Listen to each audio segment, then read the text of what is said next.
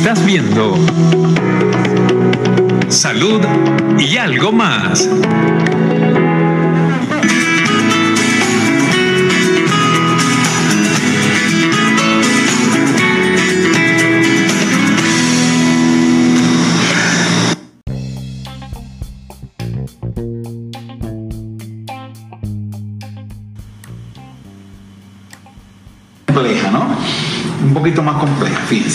Eh, primero, ya dije, históricamente existe, ¿no? Al año, en el mundo, más o menos hay más de un millón de suicidios al año. Eso es grandísimo. O sea, cada minuto de que empezamos a hablar, por lo menos se han suicidado cinco personas en el mundo. Y por cada suicidio consumado, hay 10 intentos. O sea, que un intento cada 10 segundos. O sea, que es un problema universal. Entonces, es bueno verlo en, en esa dimensión para no restringirlo como un problema cualquiera. Un millón. Es la, causa de muerte, eh, está por encima incluso de los homicidios. La causa de muerte más frecuente por enfermedades no naturales, pues, por enfermedades naturales es el suicidio, incluso por encima de eso. Entonces, se ha estudiado mucho este tema y una de las cosas que se sabe, entre otras cosas que vamos a ir tumbando algunos mitos, es que, por ejemplo, ¿qué profesiones, qué ocupaciones son más frecuentes en suicidio? Porque hay la estadística. Hay la estadística. Claro. Y efectivamente, Fernando, no es verdad que los médicos dentro de las profesiones ocupamos el primer lugar. Y esto parece de, de primera instancia como algo contradictorio, ¿no? Porque obviamente los médicos estamos hechos por otra cosa y se supone que los médicos, la gente piensa que los médicos somos como superhombres, ¿no? Que somos omnipotentes, que no nos enfermamos, que no lloramos, que no nos divorciamos, que, que no nos pasa nada, que, que los hijos nuestros no se enferman y eso no es verdad. Los médicos somos seres humanos iguales que otros y también nos enfermamos. Una de las cosas que se dice de los médicos son varios factores. Uno de ellos es el estrés. Profesiones muy estresantes. Tú ves en los estudiantes de medicina es alto el índice de suicidio. En los residentes de posgrado es alto el índice de suicidio. Por una razón muy lógica, es decir, es una profesión muy exigente, como, como otras, pero es muy exigente. Realmente cuando empiezas tienes que hacer guardia y estás expuesto a un contacto de sufrimiento permanente. Tú vas a tu consulta y todo lo que ves es sufrimiento, enfermedades, muerte, eh, llanto, tristeza. Es decir, uno- convivimos, la muerte es nuestra compañera. Con la muerte andamos. pues. Entonces, uno es un ser humano y es obvio que esas cosas te afectan. Y el otro problema, que es que muchas veces los médicos somos muy malos pacientes. Lo peor, y Fernando lo sabe, lo peor para uno es tener de paciente a un médico. Porque no hacen caso, hacen lo que le da la gana, se automedican, no cumplen, no cumplen las cosas. Entonces uno dice, oye, cuando uno tiene un colega de paciente, uno dice, este se va a complicar. ¿Por qué? Porque eh, la razón es la siguiente, porque el médico, primero que como conoce las cosas, muchas veces se automedica. ¿verdad? Muchas veces trata de resolverlo por su propio por sus propios medios. En el caso del suicidio, eh, de 10 suicidios, el 90%, el 90, de 10, 9 personas tienen algún trastorno mental. ¿No está claro? ¿verdad? Detrás de un suicidio generalmente hay un trastorno mental. Nos queda un 10% de suicidios que son los suicidios altruistas, los suicidios políticos, por razones políticas. Yo puedo tener una protesta y me quemo, son suicidios, pero yo no estoy enfermo mental. En, en- en Palestina, mira, llega una persona, se, Exacto. lle- se llena de explosivos y se suicida por razones políticas o razones religiosas. Ese es el grupo del 10%. ¿verdad? Pero el resto, el resto son personas que tienen problemas mentales. Y dentro de los problemas mentales, así como dijimos que los médicos estamos de primer, y incluso, y es bueno decirlo, porque eso está en todos lados, dentro de las especialidades médicas, los psiquiatras somos los que más nos suicidamos. Y eso también tiene explicación. eran los anestesiólogos. No, los psiquiatras, después vienen los anestesiólogos, los intensivistas, los cirujanos, más o menos en ese orden. Quizás los psiquiatras tienen que ver precisamente porque los pacientes suicidas eh, eh, eh, es, nuestra, es nuestro trabajo todos los días, eso es lo primero. Y otro elemento que es el siguiente, que muchas veces pasa, y eso es bueno decirlo, yo lo he dicho en, muchas, en muchos temas, porque los psiquiatras tenemos como fama de que estamos locos, que somos extraños. Y entonces la gente asocia, tú eres psiquiatra. Cuando yo saludo a alguien y no me conoce, yo digo, soy médico. Ah, qué bueno, doctor. Y. Cuando digo que es psiquiatra, la gente me queda viendo así raro. ¿Por qué? Porque lamentablemente todavía hay un estigma con la enfermedad mental. Un estigma es que, que eh, la gente le da vergüenza, la gente lo oculta, la gente no le da pena tener una anemia, Fernando. Tiene una anemia y va a hablar contigo. Que, que está loco. de- Claro, es una anemia. Pero la gente te dice, mira, yo estoy en tratamiento psiquiátrico o yo he estado hospitalizado en un psiquiátrico. Indudablemente que la sociedad todavía es estigmatizante, excluye a los pacientes psiquiátricos. Incluso un paciente psiquiátrico va a trabajar y cuando tú le preguntas, mire, ¿usted ha estado, tiene alguna enfermedad? Sí, yo estoy en tratamiento psiquiátrico, no le dan el trabajo. Y eso es violatorio de la ley, eso es discriminatorio. Porque cualquiera persona puede tener un problema mental. El 20% de la población necesita psiquiatría. Pero fíjate lo que pasó con el piloto David Frank, que eh. El, el que el que cayó se suicidó y- se suicidó y mató como 200 personas, pero él, ese era un alemán, creo que era muy depresivo Y tenía antecedentes de y tenía tratamiento. antecedentes de tratamiento, pero eh, decía, incluso él tuvo prohibición de volar a Estados Unidos. Claro, claro. Pero la gente cuestionó que ese señor con antecedentes psiquiátricos estuviera Sí. volando. Lo que pasa es que las, las personas, y quizás pues salimos un poquito del suicidio con la cuestión de la psiquiatría, eh, meten en un saco toda la psiquiatría, ¿verdad? Y la psiquiatría va desde un problema de pareja hasta un problema de angustia, hasta un problema de estrés, hasta la locura. ¿Entiendes? No todos mis pacientes están locos, ni todos mis pacientes son agresivos o andan de nuevo por la calle. lo que uno llamaría un grado. Claro, hay grados. Yo tengo pacientes que son profesionales, que son políticos, que son artistas, que son gente muy conocida aquí en el Tigre y son mis pacientes, son gente productiva. Lo que pasa es que la gente, cuando hablas de psiquiatría, identifica rápidamente con el enfermo mental grave. Es decir, no todos los pacientes que tú tienes, Fernando, tienen leucemia, por Dios. no. Es un grupo pequeño. La mayoría de tus pacientes tienen problemas de otro tipo, pues. Muchos se curan. eh, Claro, claro, claro. Entonces, una de las cosas que decía de las psiquiatras es que muchas veces, una de las cosas que nos pasa a los médicos, y eso se ha estudiado también, es que muchas veces cuando uno escoge la profesión de médico, tiene muchas motivaciones. Muchas motivaciones, algunas tienen que ver con que tu papá o tu familia era médico, o porque te gusta, etc. O otras veces es que tienes algún problema de salud y tú tratas de estudiar eso para resolverlo.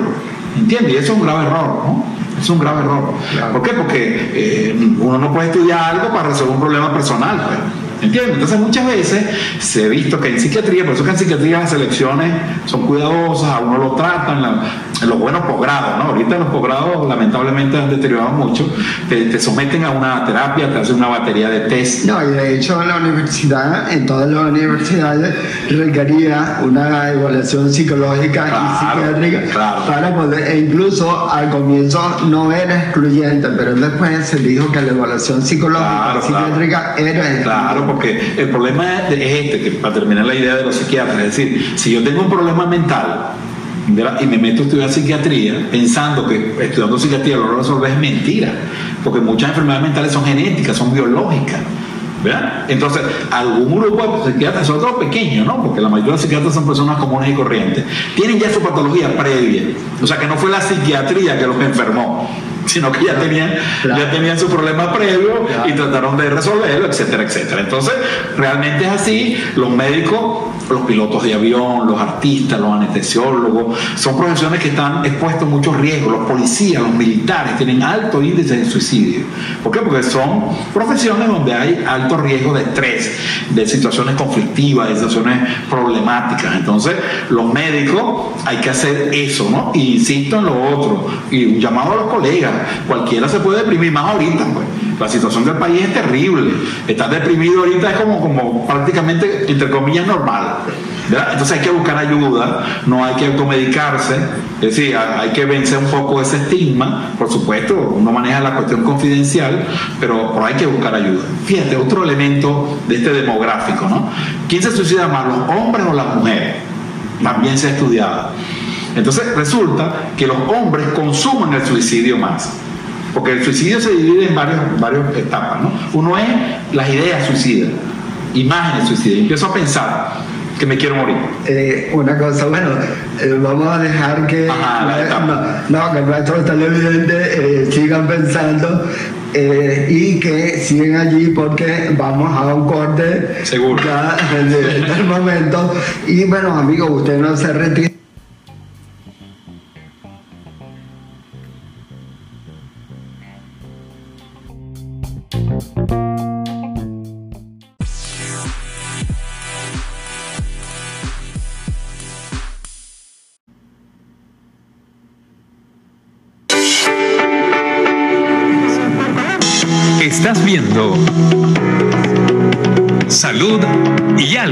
Más.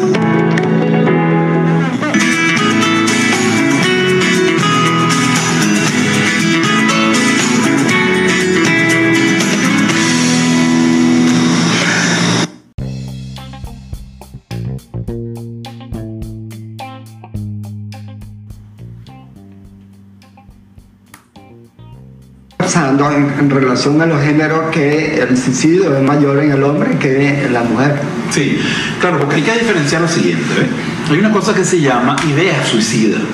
Es bueno que la gente lo vea, porque el suicidio no es algo así como, como estamos sentados aquí y yo salgo y me suicido. Realmente no es así. Que tiene un proceso, tiene una serie de cosas.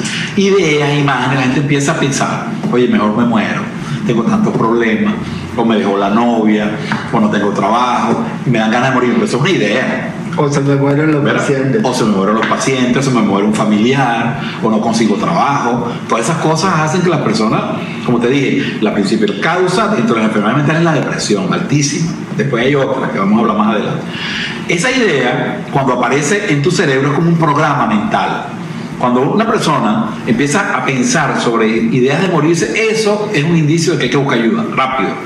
Porque uno de los mitos que tiene el suicidio, que es bueno precisar ya de entrada, es el mito de que la gente dice, no, el que se va a matar no dice nada.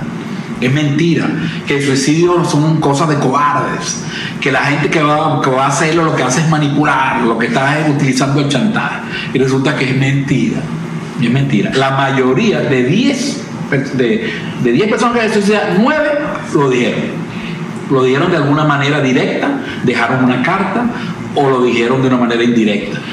Se abandonaron y te dicen, por ejemplo, no, yo sé cómo voy a resolver mi problema, Fernando. Yo ya estoy arreglando todas mis cosas y, y- Claro. ¿qué te está diciendo? Pues, Claro. claro, ¿por qué? Porque es un tema tabú. Los médicos le tenemos mucho miedo a eso. Y una de las cosas es que ese tema hay que hablarlo. Por eso me, me gustó mucho que escogieras este tema un tema que se habla poco y lo que se dice no es verdad.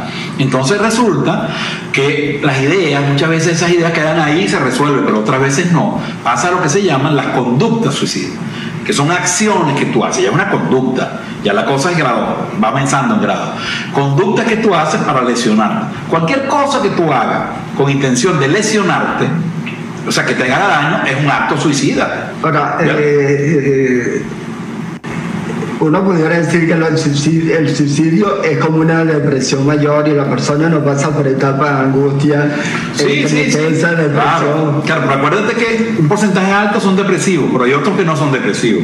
Los esquizofrénicos también se, de- se suicidan, los alcohólicos se suicidan mucho, los trastornos de personalidad también.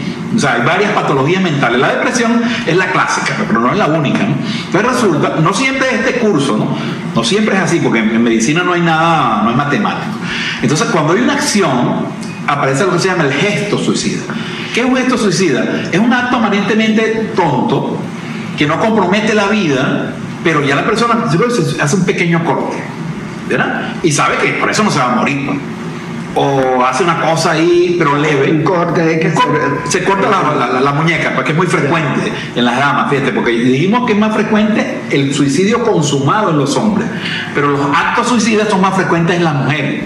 La mujer lo intenta más, pero el hombre cuando lo intenta lo hace completo. convencido de que Convencido, sí. O sea, de que de cada, uno de cada tres, o sea, eh, tres, el 30, 40% de los suicidios consumados son de mujeres, pero el 70% es de hombres. Aunque las mujeres lo intentan más. ¿Entiendes? Porque las mujeres son más emotivas, etcétera, pero no hacen actos. Por ejemplo, el hombre usa el ahorcamiento, usa el uso de arma de fuego, el envenenamiento, cualquier cosa, lanzarse, etcétera, etcétera. Entonces, hay que entender que eh, en el hombre aparece una acción leve, ¿no? Ya no es una palabra, un pensamiento, sino, oye, la persona hizo esto.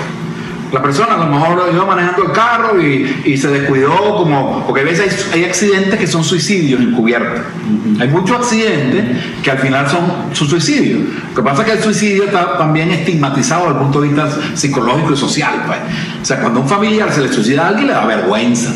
Y tú vas al entierro de una persona que se suicida y todo el mundo está Bueno, pues. Está triste, lógicamente está triste. No, además de lo triste, avergonzado. avergonzado y no debe ser, porque esas, esas cosas pasan y eso no es culpa específicamente de nadie. Y una de las cosas que generan los médicos es la cuestión culpógena, ¿no? Cuando alguien muere y tú te culpabilizas que médicamente no hiciste lo apropiado, eso puede generar en ti Claro. una depresión y puede generar eventualmente un, un acto suicida. Entonces, Fíjate en Cumaná, por ejemplo, en- eh, un intensivista pediátrico eh, dicen que se suicidó porque no tenía cómo resolver el problema a sus pacientes en el Sí. hospital de Un caso reciente, ¿no? Y- y una persona aparentemente muy conocida, muy competente, ¿no?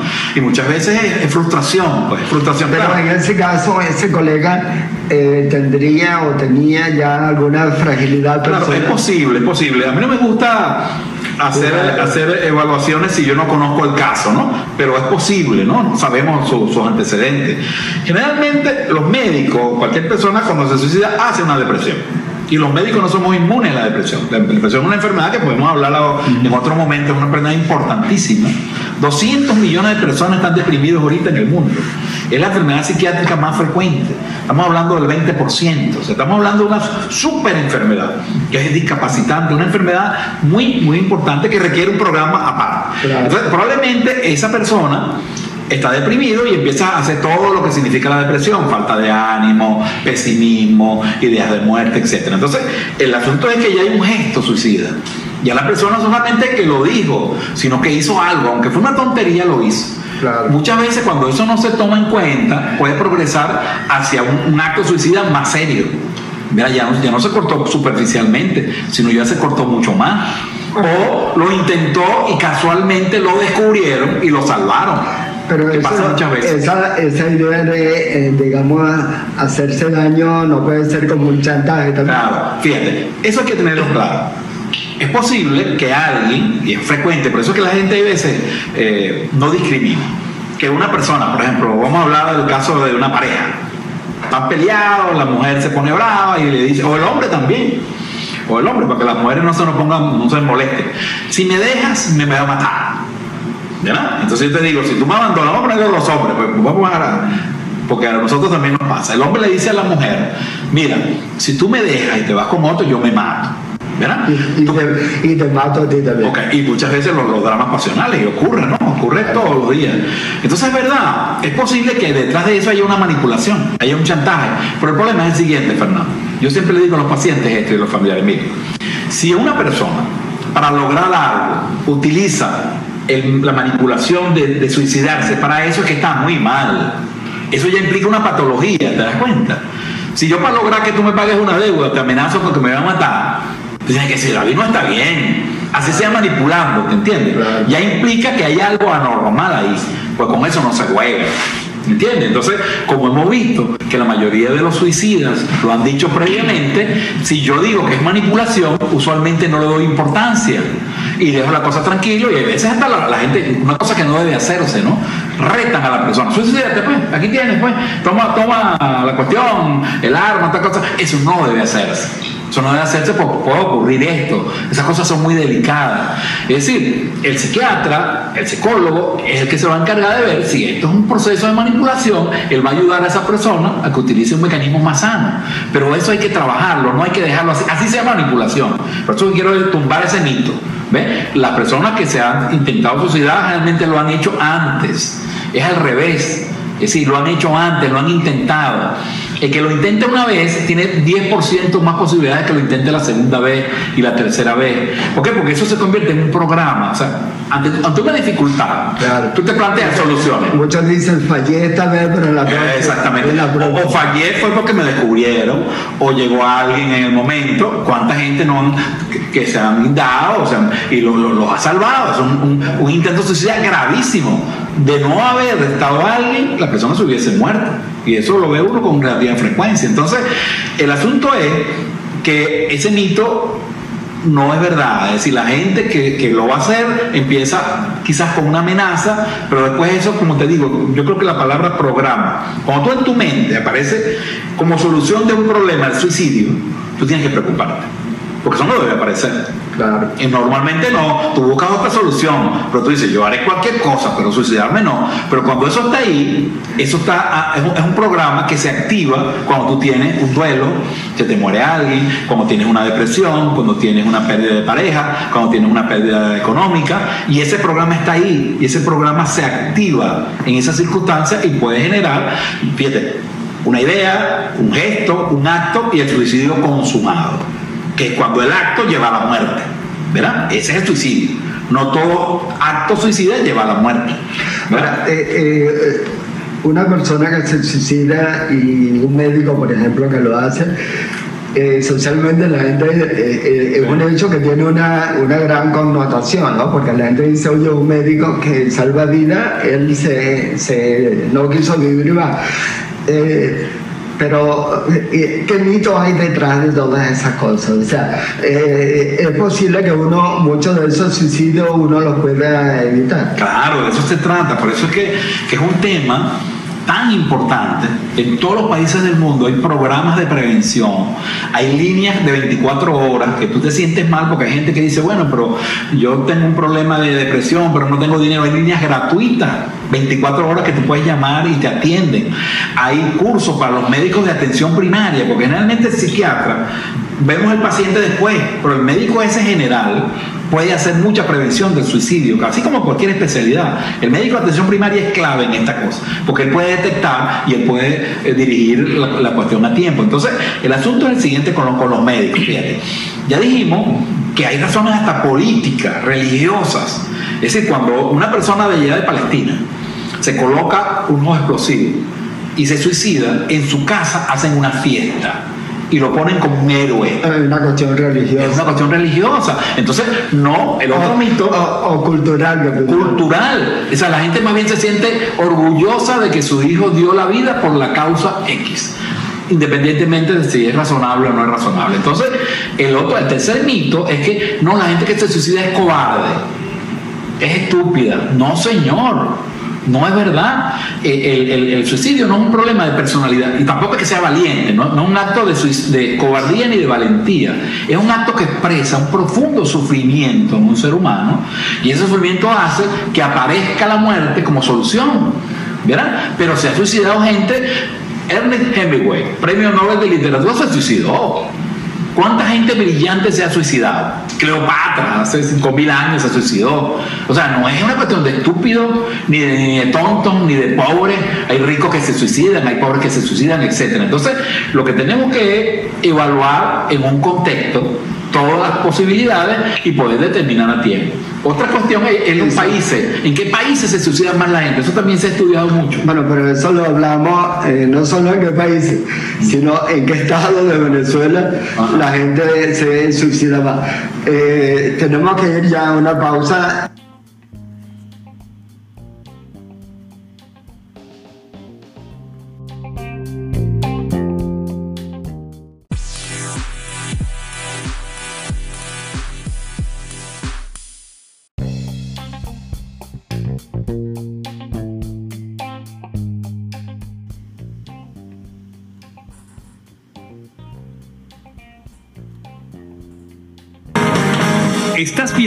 Salud y algo más.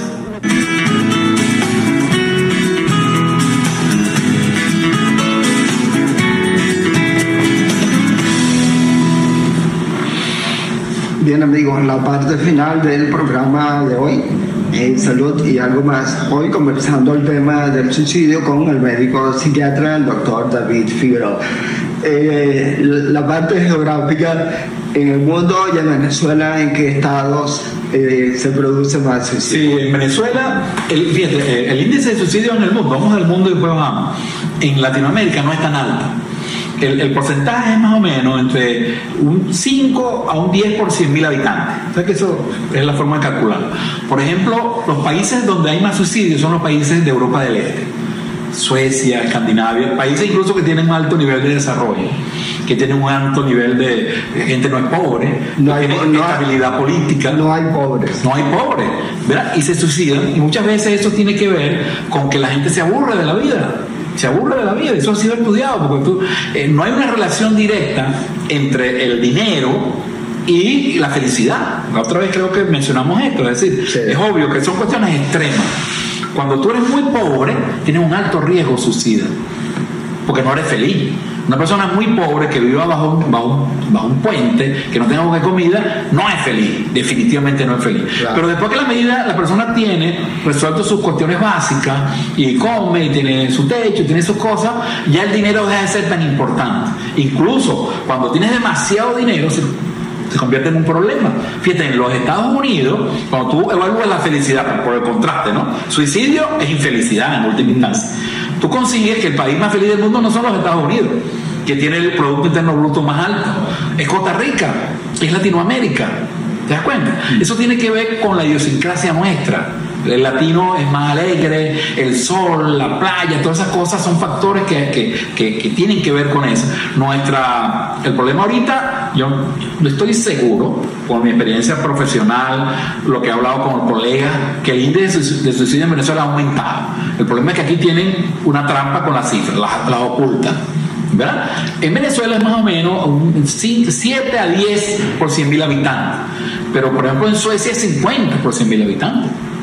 En Estados Unidos es 20 por 100 mil habitantes. Pero con esta crisis que ha pasado ahora, yo estoy seguro que existe más. Y si uno nada más saca una pequeña, un pequeño muestreo en nuestra ciudad del Tigre, ustedes ven con relativa frecuencia que aparece que se suicidó otra persona, los crímenes pasionales, las cuestiones estas. ¿Por qué? Porque estamos en una sensación caótica. ¿Verdad? No, quizás ahora, como no hay medios impresos, eso no, no, no, o sea, la, la página roja ya no uno no, no, no, se entera de Sí, no, y el, y el manejo eh, comunicacional del suicidio hay que hacerlo con mucha discreción, ¿no? porque a veces el suicidio se pone de moda y hay una cosa que se llama el cyber suicidio en las tecnologías hay páginas web donde los muchachos se meten y ven formas de suicidarse y muchos muchachos sean realmente otra cosa es la edad que no, podemos dejar de, para que vean los grupos de alto riesgo de suicidio. Los muchachos con el cyber con, con la cuestión de internet es decir este, imitan muchas cosas incluso hay algunos que se han grabado y han sacado por las redes sus propios suicidios. Entonces hay que tener cuidado con eso, porque la tecnología es muy buena, la tecnología es extraordinaria, pero tiene su riesgo. Suicidio, violencia, pornografía, eh, esa adicción, adicción a la tecnología, otro tema también que podemos en algún momento tratar porque es un tema de mucha actualidad. Entonces, eh, esos países este, tienen un alto nivel de suicidio y tienen toda una serie de programas de Estado, porque es un problema de salud pública, es un problema grave, no es un problema nada más de enfermos mentales o de psiquiatras, es un problema político, es un problema social, es un problema filosófico, etcétera. ¿Y en Venezuela eh, cuáles son los estados con el mayor índice de suicidio? Por eso los Andes, los Andes, los Andes, no hay una razón específica, probablemente es el clima con relación a la depresión Acuérdate que que la depresión es, como, como, no sé, para ponerte una metáfora de, tu especialidad, qué sé yo, un anémico se te va a infestar más o, va a tener más problemas que otra persona, pero la base es la anemia. Es decir, la depresión es la base muchas veces de otros problemas. Y uno de los problemas es el suicidio, ¿no? Aunque no todos los anémicos se complican, pero, pero son más, me imagino yo, ¿no? Son más vulnerables ante otra enfermedad, ante otra cosa. Yo viví o nací en un pueblo montañés del estado de Monaga ah. y la cantidad de personas él dice que los montañeses son muy cerrados, son agresivos. Este, yo, bueno, yo escuché que algunos se suicidaron, pero por lo menos a mí en lo personal, pues estar en un sitio de montaña, de frío, que tú no ves el sol, eso de alguna manera como que impacta en uno, ¿no? Y de hecho se han hecho estudios que los que menos se suicidan en Venezuela son los que vivimos en la costa. La costa. No, y a nivel del mundo, fíjate que esos países tienen un invierno muy fuerte. En la, Unión Soviética, yo viví en Moscú dos años.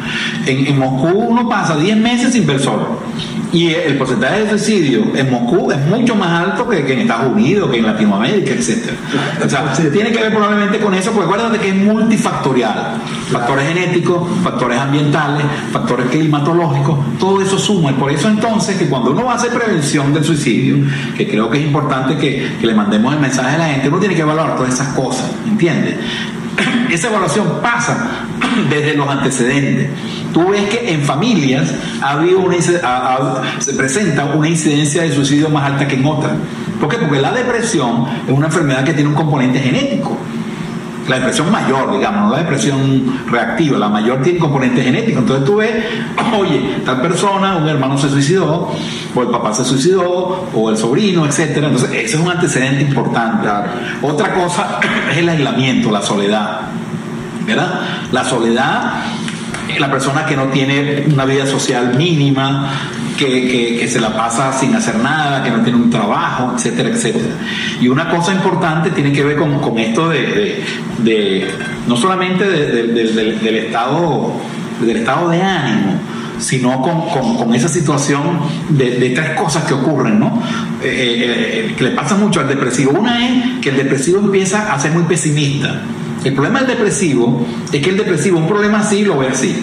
Claro. ¿Entiendes? Entonces, él piensa que lo que él tiene no tiene solución. Él cree que no tiene solución. Que él va a estar siempre así. Que él es una carga para su familia.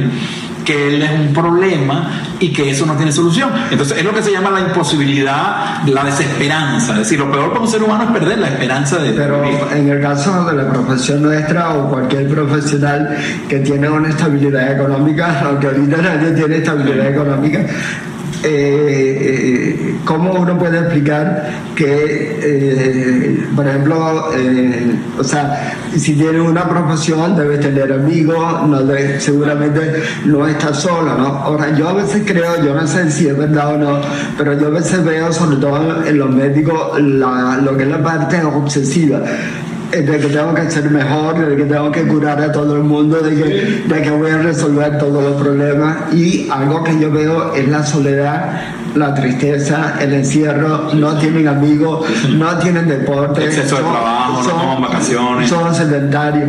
Claro, claro. Eh, todo eso eh, eh, son... Claro, y después de lo que te dije, a lo mejor hay una carga genética de depresión que explica muchas de esas cosas. Pues.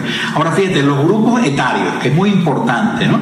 Porque eso también se ha estudiado toda la gente, hay, hay, hay, picos en la epidemiología del suicidio y son dos grupos que son los más peligrosos. Una persona de 40 años se puede suicidar, de 30 también, pero ¿quiénes son los que más se suicidan? Los adolescentes y los viejos son los grupos más peligrosos. ¿Por qué son más peligrosos? Los adolescentes, incluso los niños, pero no, un niño menor de 6 años es muy difícil porque él no entiende lo que es la muerte, pero ya los niños también se deprimen, ¿no? lo que pasa es que ellos se, ellos se deprimen de una manera distinta. El adolescente es muy impulsivo, el adolescente es muy emotivo por razones biológicas, psicológicas, que también lo podemos hablar en otro programa. Entonces, el adolescente no percibe la muerte como nosotros. El adolescente corre muchos riesgos. Tú ves que cuando uno es adolescente uno se monta en una moto y se tira para allá y se tira para acá y no le tiene miedo a nada. Entonces muchas veces ese grupo dentro de los riesgos de la adolescencia está el suicidio. La primera causa de mortalidad en los adolescentes es el suicidio, caballero.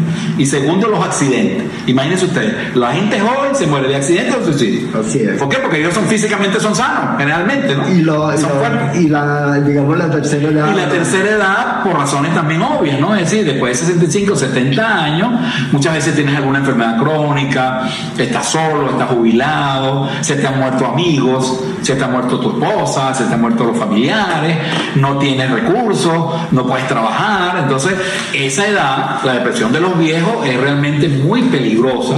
Yo, requiere tomar en cuenta a, ese grupo, cualquier grupo, ¿no? Pero digamos especialmente esos dos grupos etarios. Yo he visto, por ejemplo, para decirte una cosa, de que se me vaya de los adolescentes, porque la gente piensa que para suicidarse hay que tener una causa profunda y un gran problemón, así. No, mira, yo he visto adolescentes que se han, que se han suicidado porque sacaron una baja nota sacaron baja nota y se sienten mal porque su papá y su mamá se van a poner bravos y, ellos se suicidan, para que vean. O porque la noviecita no, lo, no, le atendió el, llamado de teléfono. Entonces, no hay que subestimar eso. Esas cosas, aunque parecen una tontería, para un muchacho eso es importante. Entonces hay que estar alerta, sobre todo los padres. En ese caso, los padres, eh, los, los padres tienen que eh, estar pendiente de eso y el nivel de exigencia no y no, tampoco es que vamos a perdonarle todo, sacar más, pero, pero entender que lo más importante es él como persona, que las notas pueden recuperarse, que él tenga confianza. Una de las cosas básicas de prevención, Fernando, para, para que cerremos con, con, algunas cosas de prevención, es que la persona no se sienta sola. una cosa sobre eh, prevención, ¿no? yo a veces creo que eh, el que se jubila hoy, mañana ya no trabaja, eh, eso le genera una gran depresión. Claro. Y incluso eso son personas que tienen riesgos del suicidio. Por eso, porque está en el grupo etario, por eso uno dice que en el mundo, como ahora el promedio de vida ha avanzado tanto, el promedio de vida en Venezuela son 74 años, en Japón es 85 años. Es decir, hay mucho, mucho tiempo de vida que se llama vida redundante, que hay gente que a los 50 años se, se, se jubiló y que hace en esos 30 años distintos. Nada. Eh, ya no Entonces, ya no alargaron alargando. la jubilación. Ya, no, de hecho ya la han alargado Sí. en, en Venezuela por muchas cosas, Ah. porque ya una persona de 60 años joven y además porque no hay personal de, de relevo. Ya nos están haciendo señas que estamos por terminar. Eh, algunos mitos que hay que vencer o lo importante es darle la importancia, valga la redundancia, darle la jerarquía que este problema tiene. Cuando alguien, amigo, familiar, hable de la muerte, escriba algo, diga algo, tomen su medida. No lo regañen, no le digan que es un cobarde, no lo ataquen, sino simplemente acérquensele, traten de hablar el tema, ese tema hay que hablarlo, eso es otro mito. Si hablamos de eso, inducimos el suicidio, es mentira. Nosotros en la consulta siempre evaluamos el riesgo suicida. Hay muchas maneras de hacerlo, ¿no? Yo no te pregunto, mira, Fernando, ¿tú te vas a matar o no? Pero hay maneras que uno te pregunta, mira, te sientes mal, etcétera. Entonces, la familia es fundamental porque lamentablemente en nuestro país no existe, como en otros países, todo un sistema público de prevención del suicidio. Existen líneas de 24 horas gratuitas, los números 500, Claro. que tú puedes llamar a cualquier hora y tienes un psicólogo o estudiante de psicología que te orienta. Y esa gente ha salvado muchas vidas ahí.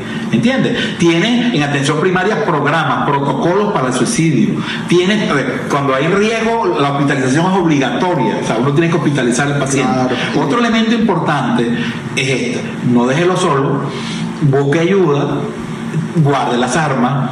Guarde las armas, porque si yo voy a suicidarme y he pensado suicidarme y tengo un poco de armas ahí, la posibilidad es más.